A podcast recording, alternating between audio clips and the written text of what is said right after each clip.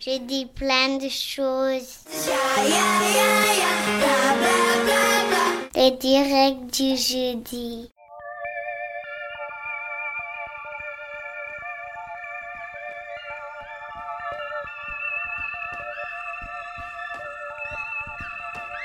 Bonjour à tous. Malheureusement, à cause d'un problème technique, le début de cette émission Jeudi plein de choses n'a pas pu être enregistré. Je prends donc mon micro pour vous faire un récap de tout ce qui a été dit. Nous avions choisi de faire une émission spéciale baccalauréat, puisque la semaine d'après, soit du 20 au 25 janvier, c'était la semaine de bac blanc. Dans cette émission, Eléa et Manon vont nous parler des emplois du temps, du bac blanc et du vrai bac. Manon va aussi nous présenter le centre de ressources mis en place au lycée. Ensuite, nous recevrons Monsieur Dernis, professeur de mathématiques, ainsi que Madame Éveillé et Madame Baucher, toutes deux professeurs d'anglais. Ils vont nous parler des changements dans leur matière suite à la réforme du bac. Ensuite, nous allons diffuser un enregistrement de Monsieur Marcel, nous présentant deux films sur le bac. Passe ton bac d'abord et les sous-doués passent le bac. Mais on a commencé par un Kipo Quiz. Si vous ne connaissez pas le principe, je vous le rappelle. Je pose des questions du type vrai ou faux aux personnes présentes sur le plateau. Ces questions, je les ai trouvées sur le site kipoquiz.com ou alors je les ai créées. Grâce à ce Kipo Quiz, nous avons appris qu'il y avait 39 candidats lors de la première session du bac, en 1809. Nous avons aussi appris que Jean-Jacques Goldman avait eu son bac. Alors oui, c'était une question piège que j'avais posée, donc dit comme ça, c'est pas drôle. En tout cas, je suis assez satisfait de cette question puisque presque tout le monde est tombé dans le panneau. Nous étions en train de débattre sur le salaire des profs puisque j'avais posé la question les correcteurs du bac sont payés 5 euros par copie corrigée vrai ou faux Et que la réponse est vraie. Alors oui, ça semble beaucoup, mais au final c'est assez peu comparé à la charge et au temps de travail. Je vous laisse écouter la suite du débat. On continue à passer le français à la fin de la première, et les deux spécialités et la philosophie, et le grand oral à la fin de l'année terminale. Et en ce qui concerne le pourcentage, c'est 10% de la note finale du bac pour les bulletins 30% des E3C et donc 60% des épreuves finales. Et les E3C, il y a deux épreuves en première et une épreuve de 3C en terminale. Qu'est-ce qui change en anglais aussi? Euh, Tout. Pour ma part, euh, moi j'ai fait juste, euh, je n'enseigne pas en SP, j'enseigne juste en, en anglais en cours et ce qui change beaucoup, ça va être euh, le rythme. C'est-à-dire que euh, les chapitres, qui s'appellent des axes aujourd'hui, euh, avant on n'en avait que quatre à faire, maintenant on en a huit à faire. Donc du coup, avec aussi ce minimum, mais il est attendu qu'on en fasse huit. Du coup, ça crée forcément, ça change un rythme, ça change le rythme. 6. 6. Il faut qu'on en fasse 6 sur, les 6 sur les 8. Donc du coup, il y a ça dynamise parce que c'est vrai que, enfin, sur euh, la manière d'aborder les, séquences, ça peut dynamiser la séquence. Peut-être que aussi, c'est peut-être qu'on va peut-être un peu moins loin dans la réflexion aussi, ou alors il faut qu'on touche juste un aspect de la question. Ça, je trouve que c'est assez intéressant. Alors moi, pour ce qui est du tronc commun, bon, moi je suis assez favorable à la, à la réforme. Hein. Je dis puisque l'année de première et l'année de seconde, souvent euh, sur notre matière, on constatait que les élèves étaient dans un phénomène désapprenant. C'est-à-dire qu'ils étaient moins bons euh, à l'entrée en terminale que ce qu'ils faisaient euh, en collège à la fin de la troisième. Et ça, c'est dû au fait que le travail régulier n'est pas valorisé, et il n'est pas valorisé parce que les élèves n'ont pas encore la maturité pour euh, considérer les connaissances qu'ils ont en dehors du cadre de l'évaluation. Et le fait d'avoir des évaluations régulières, ça amène à bah, réviser ce qu'on a fait depuis le début de l'année et à considérer ces évaluations euh, pour créer des acquis qui vont être sur le long terme. Et ça, je trouve ça assez intéressant. J'enjoins tout à fait ma collègue sur le rythme qui s'est accéléré, euh, avec le phénomène un peu pervers par contre que l'on est sans arrêt en train d'évaluer les élèves, que ce soit pour les entraîner euh, ou pour voir où est-ce qu'ils en sont. Et du coup, euh, ça crée euh, beaucoup plus de travail et chez les élèves et chez les professeurs, ce qui a donné pour nos élèves quand même un sentiment un petit peu de rebelle avant les vacances de Noël, ce sentiment d'être sans arrêt avec des échéances. qui était assez déroutant, d'autant plus que effectivement vous, vous êtes héritier de l'ancienne mouture du baccalauréat et que vous n'avez pas été habitué à cette évaluation très très régulière. Pour ce qui est de la spécialité, donc là, euh, bon, on peut en parler euh, à l'instant T. Il y a des choses qui vont changer sur la spécialité anglaise puisqu'on parle d'une deuxième spécialité qui devrait arriver et modifier en fait le, le, programme qui est là. Donc il y aura une la spécialité LLC qui continuerait et une spécialité anglais du monde contemporain dont à l'heure actuelle on ne connaît pas les contenus, mais qui serait plutôt axé sur la presse, le monde contemporain, etc. Pour ce qu'on peut dire de l'aspect euh, aujourd'hui, il y a à mon sens quand même un niveau qui est relevé. Voilà. C'est-à-dire que par rapport aux élèves qui faisaient même l'aspect avant plus l'enseignement en littérature pour les L, euh, clairement, on est sur quelque chose de beaucoup plus, euh, beaucoup plus cadré, de beaucoup plus ambitieux, avec beaucoup plus de richesse culturelle, euh, avec un niveau à la fin qui est C1 et euh, qui n'est pas donné. Donc le niveau avant était également C1 pour l'aspect, mais là je trouve que dans la, dans le soin qui est apporté à faire lire des œuvres complètes aux élèves, euh, à l'idée de croiser des documents, on pousse les choses beaucoup plus, on demande beaucoup plus de réflexion et de compétences qui vont être transférables en fait. C'est-à-dire que on demande de savoir faire des plans, on demande de savoir problématiser, on demande de savoir avoir des regards croisés sur des points de vue différents, etc. Euh, et je trouve ça intéressant. Euh, et, je pense que les élèves, moi ce que j'observe, c'est que les élèves qui aiment l'anglais euh, sont heureux d'être dans l'aspect anglais. Après, il y a le phénomène de gens qui bah, ne savaient pas quelle spécialité prendre, n'avaient pas d'appétence particulière, se retrouvent là un, peu par hasard, et là ils se noient. Euh, en même temps, il faut aussi se rendre compte que cette noyade là qui arrive prématurément en première, elle avait souvent lieu lors de la première année de fac, voilà, avec des taux d'échec euh, ben, Et donc en fait là très clairement, on ne demande pas aux élèves sur euh, les exigences du supérieur et on commence à construire dès, euh, bah, dès le début du lycée. Voilà. Et euh, cette exigence dont tu parles pour l'aspect en anglais, en fait, et, c'est des contenus ambitieux, etc. On fait tous le constat dans toutes les matières, en fait, dans toutes les spé ce, mm.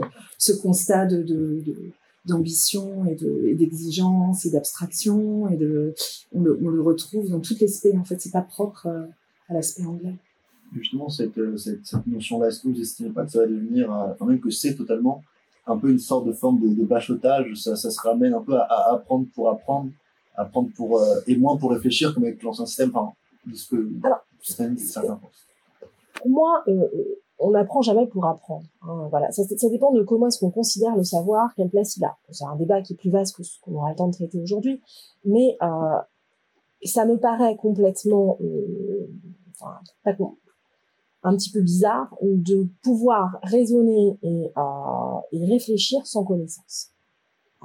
On ne réfléchit pas ex nihilo, on ne réfléchit pas sans des références, on ne réfléchit pas sans pouvoir se positionner par rapport à des connaissances. Donc, dans un premier cas, il faut acquérir les connaissances, les approprier pour pouvoir, et c'est la finalité hein, de, de, ces spécialités, avoir un regard critique sur ces connaissances. Voilà, mais on ne peut pas développer une pensée ex nihilo et réfléchir. D'autant plus que pour des élèves qui viennent de, bah, milieux culturels euh, et socio-économiques différents, on peut avoir des parents qui ont donné une culture euh, voilà assez développée à, leurs enfants euh, et d'autres pour lesquels il y a eu plus de difficultés. Si l'école n'est pas là pour apporter ces connaissances, qui va le faire? Et quelles voix vont avoir ces élèves qui viennent d'autres milieux qui n'ont pas eu les mêmes chances que des élèves qui auraient eu des parents professeurs ou du milieu de la culture, voilà. Donc il y a cette, cette notion-là qu'il faut quand même construire des connaissances. On ne réfléchit pas à partir de rien. Après, le côté bachotage, euh, moi, je pense qu'on travaille beaucoup sur euh, bon, les contenus, évidemment, pour les mêmes raisons, un enrichissement culturel, personnel, pour avoir tout un regard critique, qu'on aime, qu'on n'aime pas, c'est pas grave, c'est juste d'avoir, euh, on n'est pas obligé d'aimer, mais au moins c'est bien de savoir, de connaître, d'en avoir eu connaissance, juste pour pour se poser les questions, en effet. Après, le côté bachotage, c'est vrai que on est sur des épreuves qui ont quand même un certain format. Mais l'avantage, c'est que c'est en effet transférable. C'est-à-dire que une fois que vous saurez euh, tester une problématique euh, dans les cours d'anglais, euh, que ce soit SP ou pas, euh, vous arriverez mieux à, à, trouver une problématique euh, dans, dans, une autre matière littéraire ou, quoi que ce soit. on a interviewé tout à l'heure Monsieur Dani, car il ne pouvait pas être présent à 13h. Du coup, bah, on vous passe l'interview. Professeur de mathématiques, oui, a précisé parce que c'est une matière qui change beaucoup.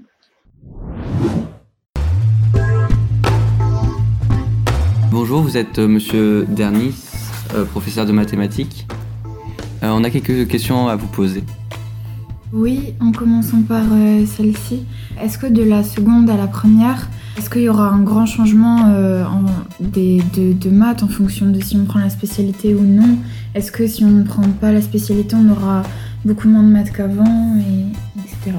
Voilà. Bah, Ce qui est clair, c'est que si vous ne prenez pas la spécialité maths, vous ne ferez plus de mathématiques après la seconde, sauf si vous allez en STMG, hein, sur au lycée Pasteur, dans, dans le technique. Donc, euh, si vous choisissez spécialité mathématiques, vous aurez 4 heures de mathématiques. Je pense que ça répond à ta question. Oui, ce serait des mathématiques plus poussées et Alors, ce sont des mathématiques qui correspondent grosso modo au programme de première d'avant. Alors, simplement, il faut savoir que euh, là, c'était la première année. Apparemment, euh, le ministère a constaté qu'il y avait quand même, c'était quand même un petit peu euh, trop exigeant. Donc, le programme va être adapté et il y aura a priori des groupes. Il y aura deux niveaux de maths l'an prochain en spécialité, en première et aussi en terminale. C'est-à-dire qu'il y aura des groupes de compétences. On va adapter les programmes un petit peu au, au niveau des élèves pour que tout le monde puisse s'en sortir facilement. Vous savez si ce sera possible de changer en cours d'année, par exemple si le niveau il progresse? Au sein des groupes, là pour l'instant, c'est euh, c'est en train d'être réfléchi cette Ouais, histoire. Donc euh, euh, Faut voir, voilà, on verra par la suite. ça par la suite. C'est pas encore très précis. Donc ça c'est un exemple de changement. Est-ce qu'il y a d'autres changements pour, euh, en mathématiques avec la réforme?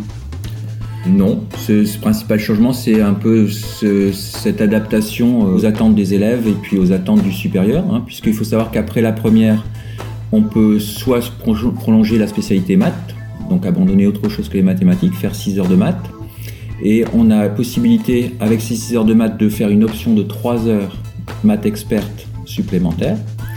Et si on ne prend pas la spécialité maths, on peut faire une option simplement de 3 heures de mathématiques en terminale qui s'appelle maths complémentaire, qui permet pour les élèves qui ont un projet euh, d'orientation où les mathématiques ont leur place mais qui ne sont pas les plus importantes de, de- de faire des maths malgré tout. Mais ça, il faut avoir pris spécialité maths en première pour pouvoir suivre maths complémentaire, l'option maths complémentaire en terminale.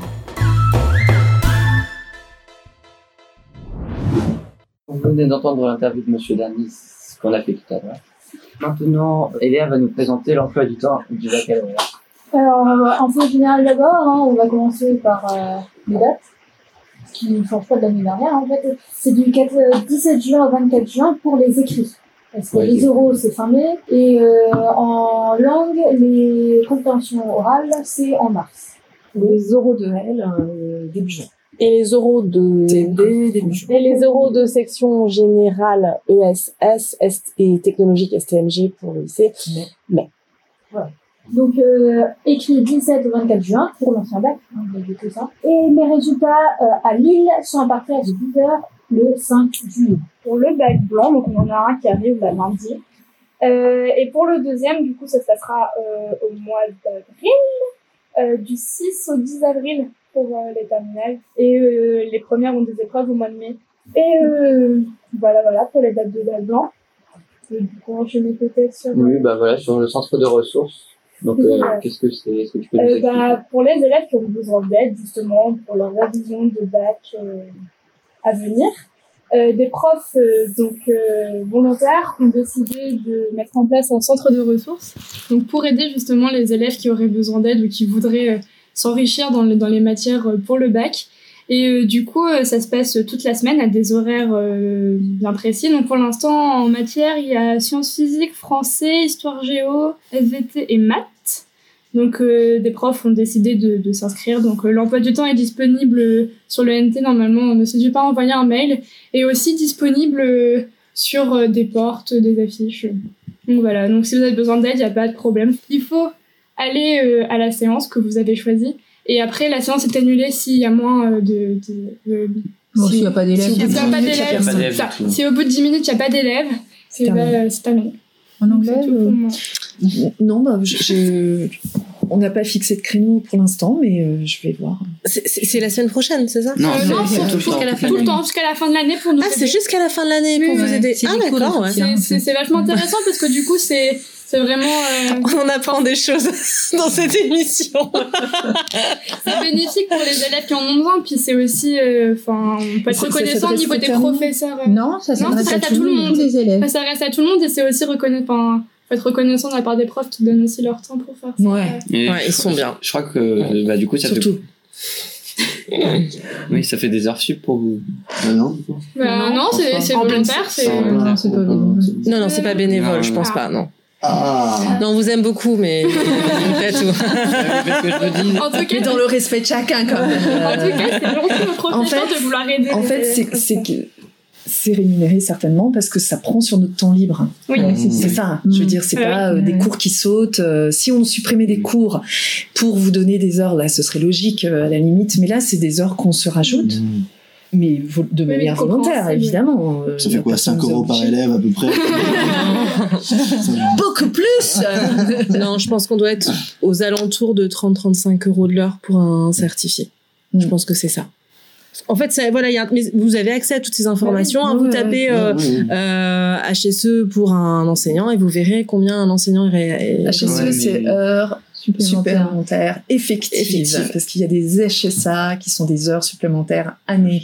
Je viens de voir qu'il y a des profs qui sont vraiment, vraiment volontaires parce que, par exemple, oui. Pirot qui fait SVT enseigne l'SVT, les maths et la physique. Voilà. Ah oui, Donc, vraiment. vraiment, c'est Ouais. qu'il a vraiment envie d'aider les élèves. Et je sais que pendant euh, la veille des vacances, il y avait très peu d'élèves à nos cours de spé à cause des blocus, tout ça. Et on- il nous a demandé ce qu'on voulait réviser pour euh, bah, les bacs blancs à venir, tout ça.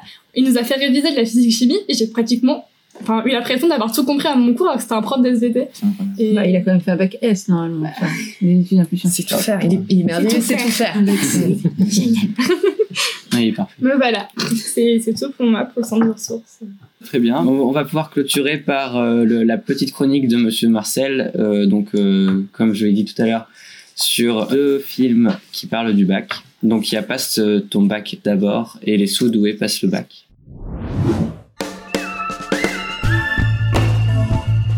Monsieur Marcel, bonjour. Vous souhaitez donc nous parler euh, pour cette thématique du bac de deux films.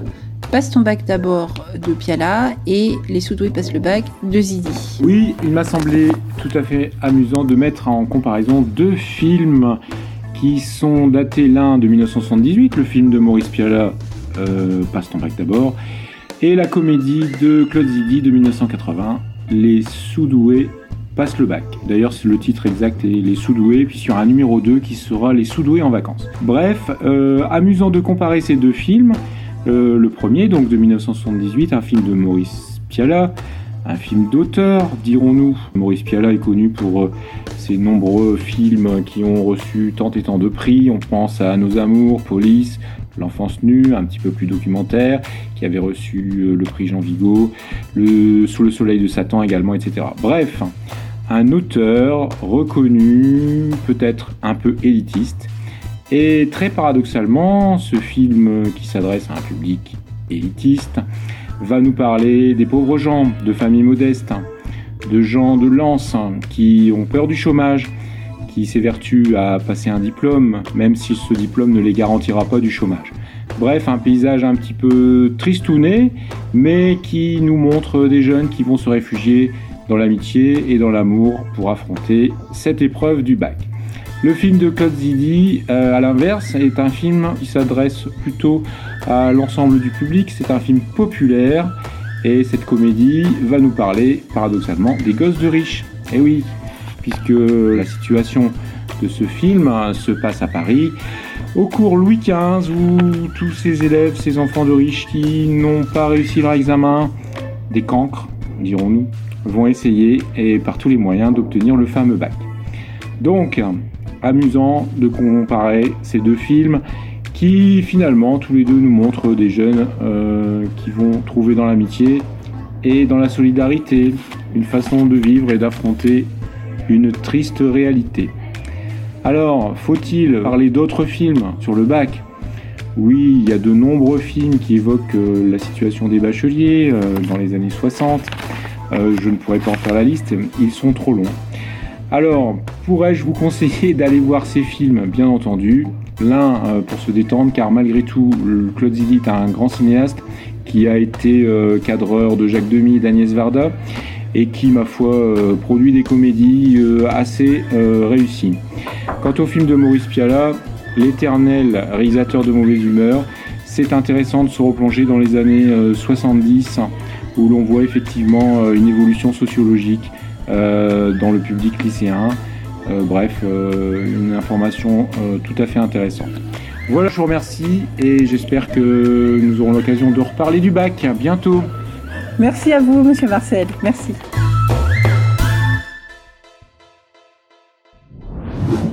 Vous venez d'entendre la, chronique de Monsieur Marcel. J'espère que vous avez apprécié. On remercie Monsieur Marcel d'avoir fait cette chronique. Que maintenant Yanis va nous parler du coup du film Les Soudoués passent le bac. Yanis, c'est à toi.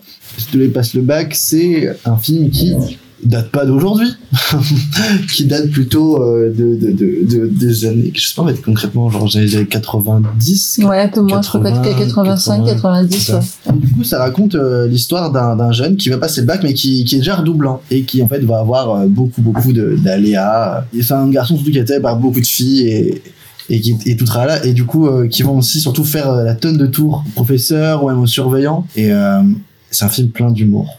On le passera peut-être euh, le vendredi de la sortie, enfin après le bac blanc. Euh, Du coup, les- le, le vendredi après-midi, les sous passent le bac. On le passe pas avant parce que ça pourrait vous donner des idées. Vous l'avez tous vu ou pas? Non. Non, mais c'est un avant-goût des profs. Hein. Enfin, ça ressemble un peu, je trouve. Quoi Les films, les profs. Alors, Ah sauf non. que les profs, c'est des, les profs, c'est des bêtises entre profs, alors que Je là, c'est plutôt des bêtises Ah oui d'élèves. oui oui oui C'est un peu fait. pareil. Pour le coup, c'est vraiment des bêtises d'élèves. Par exemple, Ouais, genre, oui, euh, bah oui. Je me... À un moment, il y a un, un surveillant qui est très très très grand, très très grand de taille, et euh, du coup les élèves mettent euh, en haut à l'entrée de la porte une planche, et du coup bah comme le, surveillant était euh, quand en urgence en gros il y a un bouton, on l'appelle, il fonce, et ben du coup il y a un moment il se tape la tête et tout, enfin c'est tout comme ça ou, euh, voilà. Hein. Ouais. Merci, t'as quand même bien sûr présenté le sujet, sachant que t'as oublié ton ordinateur chez toi. Du coup, tu n'as pas pu lire ce que t'avais prévu. Notre émission est finie, donc euh, on vous remercie d'avoir écouté. Je remercie tous les chroniqueurs, bah, toutes les personnes présentes dans ce studio, dont aussi les profs, et Monsieur Marcel, et Monsieur Dernis. On va terminer par la bande originale du film euh, bah, Les sous passe le bac. Donc euh, voilà, merci d'avoir écouté.